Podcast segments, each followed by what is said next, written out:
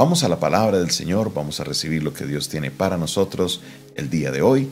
Vamos al libro de Éxodo, libro de Éxodo. Continuamos con esta maravillosa lectura, libro de Éxodo capítulo 16, libro de Éxodo capítulo 16.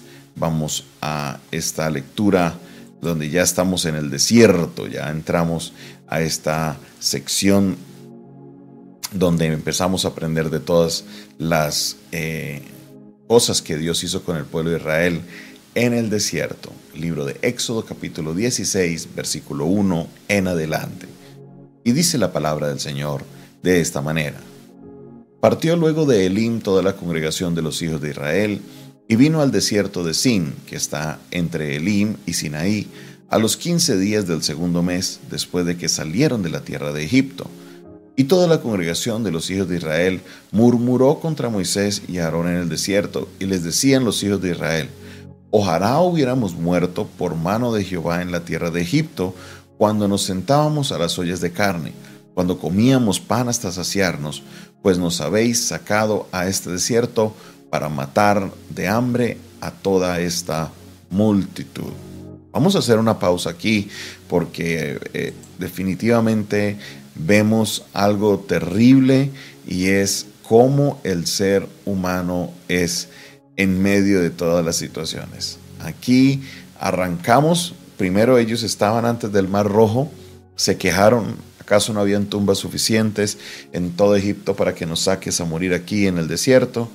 Luego cruzan el Mar Rojo, ven la mano de Dios, brincan, cantan, celebran, todos estaban felices y empezaron a quejarse por agua. Dios les proveyó el agua, Dios los llevó a un lugar donde habían 70 fuentes y 12 palmeras, perdón, 12 fuentes y 70 palmeras y ellos estaban tranquilos y ahora empezaron de nuevo a murmurar, empezaron a quejarse. Pero mire qué manera de quejarse. Ojalá hubiéramos muerto por mano de Jehová allá en Egipto. Ojalá. En otras palabras, nos hubiera gustado, hubiera sido preferible morir allá en el desierto que haber visto todo lo que acabamos de ver. Claro que no fue directamente lo que dijeron, pero es el sentimiento de su corazón. Allá comíamos pan hasta saciarnos, comíamos ollas de carne, comíamos bien. Aquí no hemos recibido nada de comida, aquí estamos aguantando hambre. Creo que aunque para nosotros es muy fácil señalar al pueblo de Israel y decir, no, qué gente tan terrible, mire cómo ellos son, mire cómo están obrando, el pueblo de Israel en la Biblia refleja el corazón de nosotros. El pueblo de Israel en la Biblia somos nosotros, nosotros somos el pueblo de Israel. Yo sé que usted dirá, no, pastor, yo no soy así, yo, soy, yo no soy tan quejambroso, pero recuerde que todas estas situaciones que vamos a ver es el, es, un, es un periodo que pasó de 40 años. O sea, no es que al mismo día todo esto pasó, no, esto pasó en diferentes semanas. Y el ser humano tiene esta característica, tiene esta característica, que mientras las cosas van bien, ay, aleluya, gloria a Dios, a veces ni le damos gracias a Dios por lo bueno que pasa. Ah, pero llegan las situaciones malas, Señor, porque a mí, Señor, mira a mí esto, mira lo otro, Padre, ay, ay, ay. Y solo cuando están pasando las situaciones difíciles es que entramos en estas quejas, en estas situaciones de hasta a veces de reclamarle a Dios, a decirle, Señor, mejor no me hubieras dado esta bendición, me hubiera quedado así, Señor, Señor. Y una cosa terrible. El ser humano es por naturaleza quejambroso, es quejambroso esta es la naturaleza del ser humano en todo tiempo. Recuerdo que el Señor me permitió hacer un viaje al continente europeo, estábamos en Grecia y me senté a hablar, estábamos esperando un bus con mi esposa y, alguien al lado empezó a, darnos conversa, empezamos a hablar con él y empezó, no, es que el gobierno se roba la plata, no, es que esto, es que lo otro, es que aquí, que allá, y la queja, y la queja, y la queja. Y llegamos a otro lugar y lo mismo, la queja, la queja y la queja.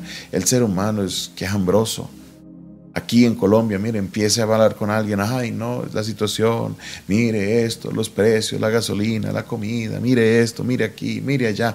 No han aguantado hambre ni un solo día porque Dios provee todo, pero en una queja. Mire, que esto, que lo otro, que las elecciones, que la alcaldía, que el gobierno, que la esta, que lo otro. Y, hace cuatro años, o perdón, hace un año que había un presidente diferente, decían lo mismo. Y hace cuatro años, cinco años que había otro presidente, lo mismo. Siempre estaremos en una queja. Y no estoy diciendo que las quejas no sean reales, porque hasta este momento el pueblo Israel no tenía comida, sino cuál era la actitud hacia la queja. Cómo era lo que estaba pasando para poder llegar a ese punto de la queja. ¿Cómo hablaron ellos? Ojalá hubiéramos muerto en Egipto. Nos hubiera sido mejor quedarnos en Egipto que salir acá a buscar la tierra prometida. No, qué horror. Ese es el ser humano. ¿Por qué?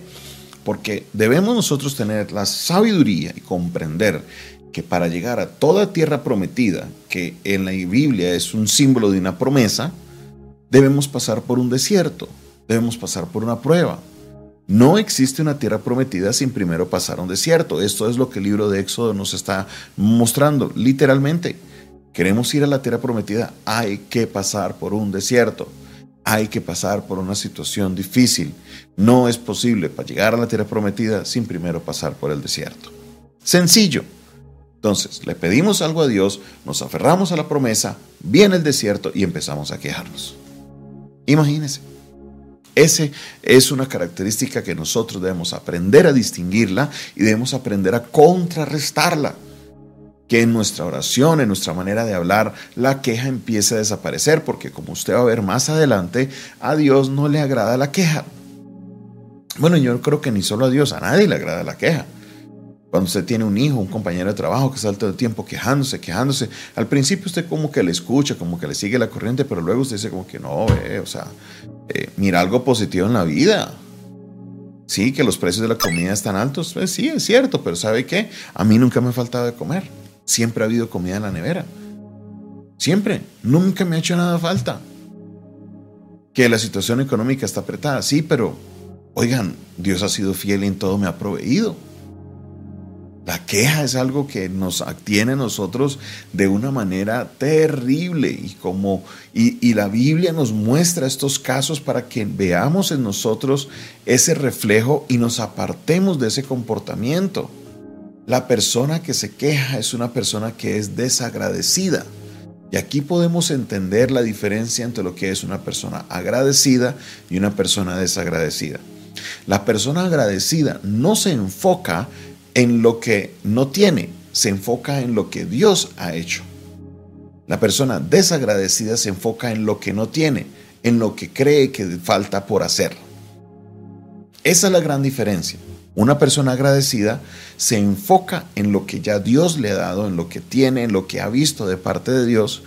Y la persona desagradecida se enfoca en lo que todavía no ha visto, en lo que no tiene, en vez de decir, gracias Dios porque me has dado la comida todos los días, Señor, dame una nevera más grande, me hace falta una nevera más grande, me hace falta un trabajo más, que me pague más, me hace falta.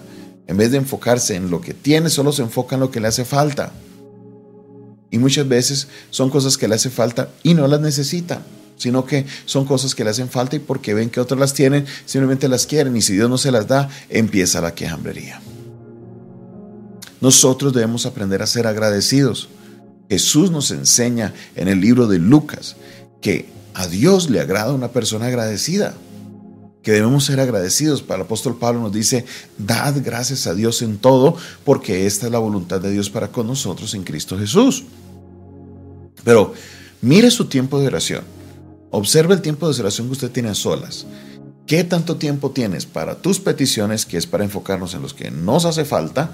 ¿Y qué tanto tiempo tienes tú para darle gracias? La mayoría de personas para orar dicen solamente gracias por la vida, gracias por la salud, gracias por un día más de vida. Hasta ahí lo hacen ya más de rutina que porque realmente les nace de su corazón. Pero vaya a las peticiones. Ay, sí.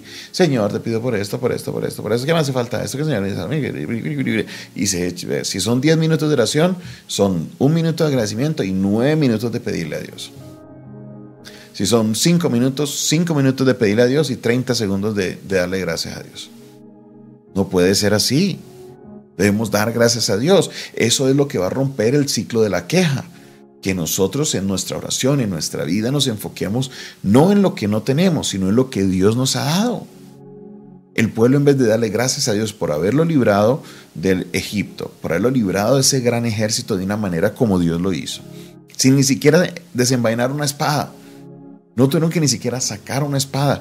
Dios les dio la victoria. También ellos podían haber dicho, gracias Señor, porque no había agua, nos estaban muriendo de sed y tú nos diste agua. Pero no, ojalá hubiéramos muerto allá en Egipto con las ollas de carne y el pan, porque eso sí, uff, nos saciábamos, nos acordábamos qué bonito era cuando estábamos allá en Egipto. Preferimos haber estado así que haber salido al desierto y pasar algo de hambre. Si Dios había podido llevarles al agua en el desierto, si Dios había podido abrir el mar rojo, no habrá podido darles algo de comida. Pero no, ahí estaba la queja. Pregunta, ¿cómo estás tú el día de hoy frente a esto? Cuando oras, ¿Qué es lo que más dedicas tiempo? ¿A tus quejas, a tus peticiones? ¿O le dedicas más tiempo a agradecimiento y observar lo que Dios ya ha hecho en tu vida? Si somos creyentes, agradecidos, si somos creyentes conforme a la voluntad de Dios, nuestra oración se va a enfocar primeramente en Dios y segundo en lo que Él ha hecho. No está mal pedir. La Biblia nos dice que está bien pedir. Lo que está mal es que toda tu oración solo sea de pedir y tener peticiones. También debemos agradecer, entrad por sus puertas con acciones de gracias, por sus atrios con alabanza, alabanza, alabarle, bendecir su nombre. ¿Por qué? Porque Dios es bueno y su misericordia es para siempre. ¿Qué vas a hacer de hoy en adelante con tu tiempo de oración? Deja a un lado la quejambrería. Si vas a presentar una petición, preséntala. Si vas a sacar muchas peticiones, que sean de otros, que no sean tuyas. Orad los unos por los otros. Presenta las peticiones de otros. Dios puede traer respuesta a tu petición. Acuérdate que Dios es bueno y Él está obrando. Aún en el momento difícil, Dios está manifestando y Él hará algo poderoso en tu vida. Gracias Señor por tu palabra. Gracias Señor por este tiempo en el que nos permites, Señor, aprender de tu palabra, saber más de ti, conocer, Señor, de, la obra que tú puedes hacer a favor de nosotros. Te pido, te ruego en esta hora que seas tú manifestándote con poder a nuestras vidas, que seas tú, Señor, eh, dándonos más revelación de tu palabra para aprender, Señor, a dejar a un lado la queja, a dejar a un lado, Señor, estos comportamientos que a ti no te agradan. Bendice a cada persona, ayúdanos, Señor, a cada día ser más y más conforme a tu voluntad. Yo sé, Padre Celestial, que algo grande y poderoso harás en nuestras vidas. En el nombre de Jesús. Amén. Amén y amén. Esta fue una producción del Departamento de Comunicaciones del Centro de Fe y Esperanza, la Iglesia de los Altares, un consejo oportuno en un momento de crisis. Se despide de ustedes su pastor y amigo Jonathan Castañeda, quien les bendice y les invita a que usted se suscriba a nuestro canal, hágale clic ahí a suscribirse, hágale clic a la campanita si recibirás las notificaciones de nuestras transmisiones. También te invito a que eh, nos contactes por medio de las redes sociales, arroba pastor Jonathan Oficial, nos encuentras en Instagram, en TikTok, nos encuentras en YouTube, nos encuentras en Kawaii, nos encuentras en Pinterest, bueno, en todas las redes sociales, arroba pastor Jonathan Oficial. Te invito también que si quieres contactarnos directamente, hay una línea de WhatsApp que lo puedes hacer. Esta línea es el 316-617-7888. 316-617-7888. Si me escribes fuera de Colombia, esta línea es internacional. Solo colocas el más 57 y así podrás recibir las notificaciones, o perdón, podrás llegarnos el mensaje a nosotros y podemos estar en contacto. Si el Señor coloca en tu corazón sembrar una semilla, una ofrenda, por medio de esta línea 316-617-7888, se está conectado a Nequi, está conectado a David Plata, a Transfilla también, pero también nos puedes escribir si estás fuera de Colombia para que por medio de alguna de las plataformas que tenemos disponibles nos puedas eh, hacer llegar esa ofrenda para que así la palabra de Dios llegue a muchos otros lugares. Siembra en tierra fértil. Dios te bendiga, Dios te guarde.